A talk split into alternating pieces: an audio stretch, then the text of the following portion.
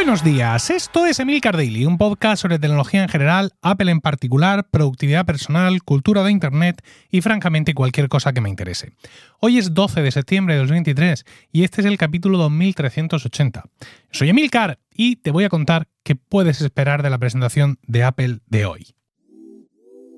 Ahora más que nunca las empresas se enfrentan a un gran reto cuando necesitan incorporar profesionales que encajen a la perfección en sus equipos o proyectos. Si estás buscando directivos o perfiles altamente cualificados para tu empresa y no sabes por dónde empezar, Randstad Professionals, la consultora de selección del grupo Randstad, te ayuda a seleccionarlos, ya sea de forma indefinida o temporal, a través de Interim Professionals, un equipo especializado por sectores y puestos junto a una metodología propia de selección. Randstad Professionals te presenta la nueva generación de candidatos imparables que tu empresa necesita. Encuéntralos en randstad.es barra imparables. Hoy a las 7 de la tarde, hora española peninsular, comienza a rodar el balón. Yo estaré retransmitiendo en directo la presentación de Apple en la comunidad de Discord de Weekly para todos los suscriptores de Weekly y de Milcar Daily Premium. Y allí estaremos para ver lo que Apple nos va a presentar, que bueno, pues no guarda mucho, mucho misterio. Son los iPhone 15 y los nuevos Apple Watch. ¿Alguna cosa más? parece que no. Vamos a dar un repaso a, a todo lo que se sabe o se intuye que Apple podría mostrarnos esta tarde. Y vamos a empezar con el iPhone 15. Vamos a empezar con el iPhone 15 que recupera, bueno, recupera, no, perdón, trae Dynamic Island a toda la gama, ¿no? Esta característica que el año pasado solo tenían los 14 Pro, va a estar ya en toda la gama 15, 15 Plus, 15 Pro y 15 Pro Max. También habida cuenta de que el nuevo, el nuevo material que tienen los, los Pro es el titanio, esto va a permitir algunas cosas, algunas cosas interesantes. Una de ellas, por ejemplo, es que puede tener bordes mucho más finos. El 14 Pro tiene unos bordes de 2,17 milímetros de grosor y el 15 Pro podría estar en 1,5 milímetros. Eso es una salvajada porque es un 45% menos. Aparte, el tener el chasis de titanio va a permitir que sea un teléfono más ligero y que sus acabados sean en mate y no en brillante. La gama Pro pues también puede llegar a cargas de 35 vatios contra los 17 del 14 Pro y tasa de transferencia Thunderbolt de hasta 40 gigas. Eh, por supuesto, todo esto gracias al nuevo conector USB-C del que no esperéis que comenten mucho, porque esto, claro, es una derrota, eh, es un golpe en su vanidad. ha sido la Unión Europea la que les ha puesto de rodillas, con lo cual no le van a dar mucha coba a esto. Respecto a la carga inalámbrica, eh, los nuevos teléfonos podrían alcanzar el estándar de carga Qi 2 que permite cargas de hasta 15 vatios. Eh, procesador, tenemos un nuevo procesador A15 Bionic de 3 nanómetros. Es el primero de Apple con esta tecnología. ¿Y qué significa esto? Pues mucho más rendimiento, es decir, mucha más potencia y muchas mejoras en, la batería. ¿Qué es lo que ocurre? Pues lo que siempre ocurre. Cada vez que Apple hace alguna mejora en la batería, no nos llega mm, de forma, digamos, fehaciente al usuario final vamos a suponer, como este año, por el procesador, o como otros años, porque me cabe más trozo de batería, ¿no? Resulta que en vez de las, me lo invento, 18 horas que tal modelo tiene, yo ahora te podría dar 20. Bueno, pues no te doy 20, voy a seguir anunciando de 18. ¿Por qué? Porque voy a emplear todo ese margen en alimentar nuevas características. Así que, bueno, pues la duración estimada que ofrece el fabricante en la batería de los, de los teléfonos y de los relojes siempre es la misma, aunque haya tecnologías que mejoren mm, potencialmente esa duración de batería. ¿Por qué? Porque Apple se come esas diferencias, como digo, en alimentar las nuevas características.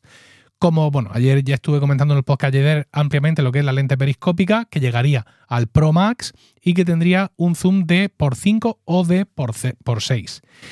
Eh, he estado hablando en la semana anterior, incluso creo que en el podcast de ayer decía Pro Max, Ultra, no se sabe. Y bueno, pues eh, en estos momentos que yo estoy grabando, lo que se intuye es que este es el último año del Pro Max, que va a haber un 15 Pro Max, que no va a existir ningún modelo Ultra y que será el año que viene cuando el Pro Max deje de existir para dar paso al Ultra y se supone que no será simplemente un cambio de nombre, sino que ese Pro Max, pues será, ese nuevo Ultra, perdón, será distinto, no simplemente, eh, digamos, insisto, un cambio de nombre. Pero bueno, que esto es lo que se sabe en este momento que yo estoy grabando.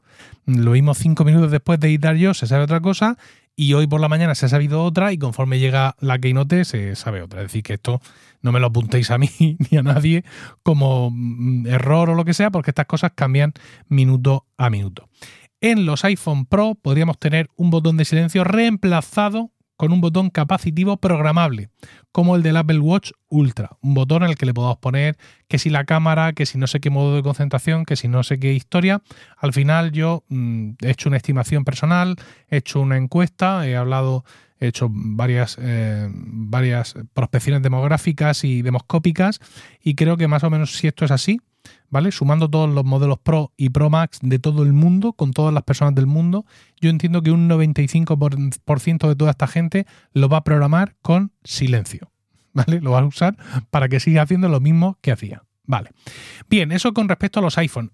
No voy a hablar de colores. No voy a entrar en ese tipo de, estimaciones porque es difícil decir, no, es como un rosa perlado que, bueno, pues hay colores nuevos distintos del año pasado y ya está. Te gustarán a ti menos y a ti que estás allá al lado te gustarán más, como cada año. Apple Watch, Apple Watch. Tenemos por fin un procesador nuevo, no lo que nos han vendido en los últimos años. El S9 es un procesador basado en la tecnología del procesador A15, que es el que lleva el iPhone 13.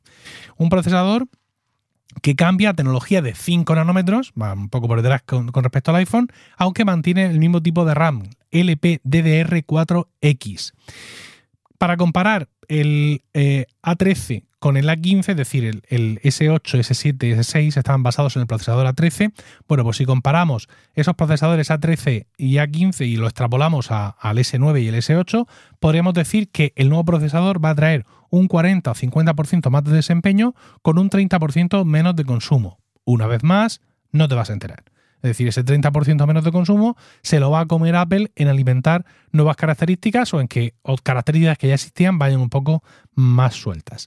Y ojo que se viene otro rumor, igual que estamos tonteando con un iPhone eh, Ultra, eh, se dice, se rumorea que el Apple Watch Series 9, más allá del procesador nuevo, no va a traer nada nuevo. ¿Mm?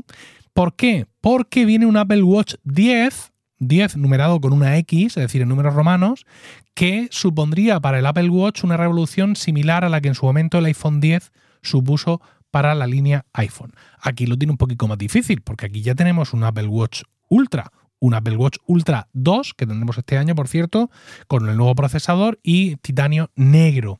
Entonces, pues bueno, vamos a ver qué cambio de diseño, qué revolución pudiera traer el año que viene ese Apple Watch 10.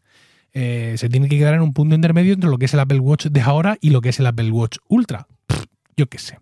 Más cosas. Bueno, pues todos estos dispositivos, tanto los Apple Watches como los iPhones, van a tener el nuevo chip U2 de nueva generación con conectividad ultra wideband mejorada para todo lo de la red Buscar, Find My, etc. Ya hemos dicho que los AirPods Pro 2 podrían debutar con una caja USB-C, otros AirPods pueden hacer este cambio a lo largo del año y a lo mejor o no tendríamos algunos accesorios que también van a migrar a USB-C, bien en el evento de hoy o bien de aquí a final de año. Estaremos hablando de eh, MagSafe Battery Pack, del MagSafe Duo y quizá también de los accesorios del Mac, es decir, teclados, ratón y trackpads. Nos van a decir fecha de lanzamiento de todos los sistemas operativos nuevos, salvo macOS Sonoma, que saldrá en octubre, y bueno, ya sabemos que no va a haber más accesorios de cuero porque Apple ha firmado un acuerdo de no voy a usar materiales que vengan del sufrimiento animal, etcétera, etcétera. Y es posible que también caiga la silicona, pero no por sufrimiento animal, sino pues en pos de materiales que sean más ecológicos, mejor, eh, más, más reciclables, perdón, que la silicona. Pero esto es hablar por no callar. Ya está, aquí lo dejamos, que tienes otros muchos podcasts y otras muchas historias de rumores y de previsiones que estar leyendo hoy. Espero tus comentarios en Mastodon, emilcar.es barra Mastodon, allá donde me encuentres, o en la comunidad de Weekly en Discord, donde te espero esta tarde para la retransmisión en directo del evento. No olvides entrar a randstad.es barra imparables para conocer la nueva generación de candidatos que tu empresa necesita. Que tengas un fantástico martes, un saludo y hasta mañana.